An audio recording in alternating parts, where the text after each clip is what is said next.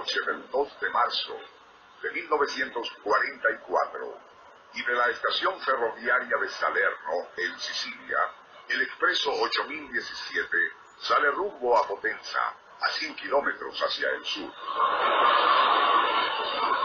En los 47 vagones, atestados con gente hambrienta, revendedores de productos agrícolas y padres de familia.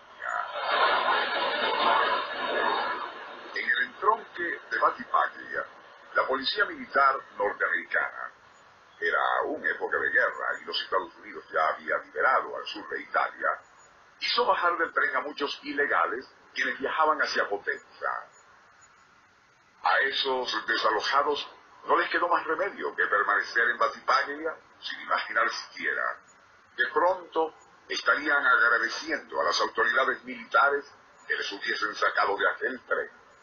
Allí viajaba también un sutil asesino que pronto cobraría muchas víctimas entre el pasaje.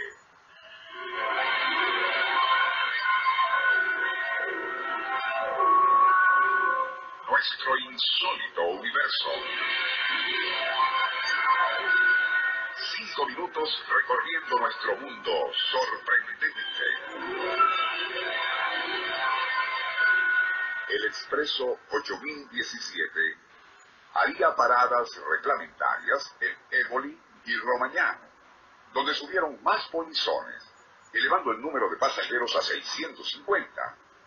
Estando allí, y como el tren era tan largo, la mitad de los vagones quedaría dentro del túnel saturado con humo que despedía la locomotora y un aire viciado por gases. Serían las 12 y 20 de la madrugada cuando el 8017 avanzó hacia la próxima parada, Bellamuro. Por lo general, el tren demoraba solo unos 20 minutos en recorrer tal distancia, pero en esta ocasión no alcanzaría a hacerlo, pues al entrar al siguiente túnel, con las calderas a todo vapor y su chimenea despidiendo un humo espeso y maloliente, no terminó de salir de este. Debido al peso de sus vagones y a que se trataba de una leve pendiente, la locomotora perdió tracción cuando ya se acercaba a la boca de salida y sus ruedas motrices comenzaron a patinar sobre los rieles de acero.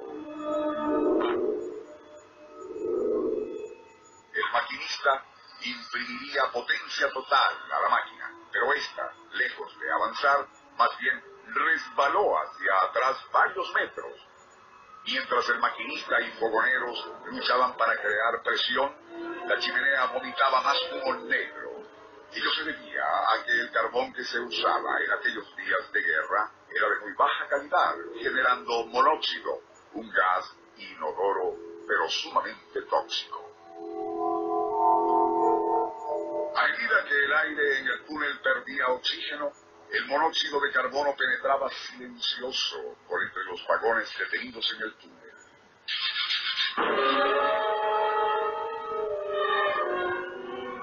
Francesco Imperato sintió que le faltaba aire y decidió salir del vagón a respirar. Pero no bien puso pie en tierra, caería desmayado al piso. Aún así, su instinto le obligó a arrastrarse hacia donde el aire era menos venenoso, logrando salvarse.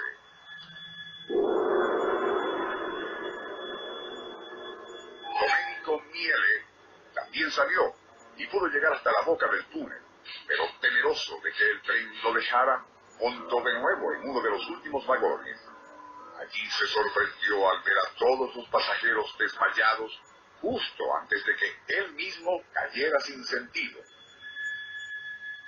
Por suerte, aquellos dos vagones estaban cerca de la boca del túnel, y aun cuando algunos viajeros perdieron la vida, otros lograron salvarse. El resto del pasaje en los 45 vagones, así como el maquinista, fogonero y sus ayudantes, perecieron sin darse cuenta.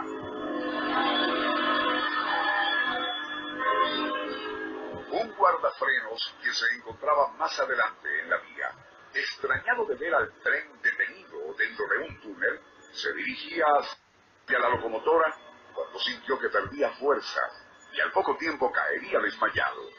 Una hora después, y tras recuperar a medias el conocimiento, logró arrastrarse hasta la salida. Tambaleante se dirigió hacia Bálvano para informar sobre la tragedia. Aun cuando cueste creerlo, le había ocurrido algo impresionante durante aquel corto trayecto. Su cabello, que era muy negro, se le había tornado blanco por la impresión de haber visto tantas personas muertas en el tren.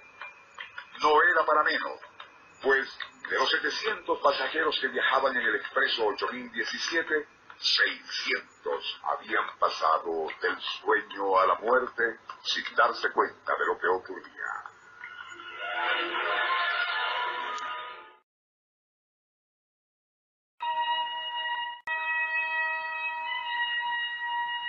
Océano Tenebroso, amanecer del 10 de octubre de 1492. Han transcurrido casi dos semanas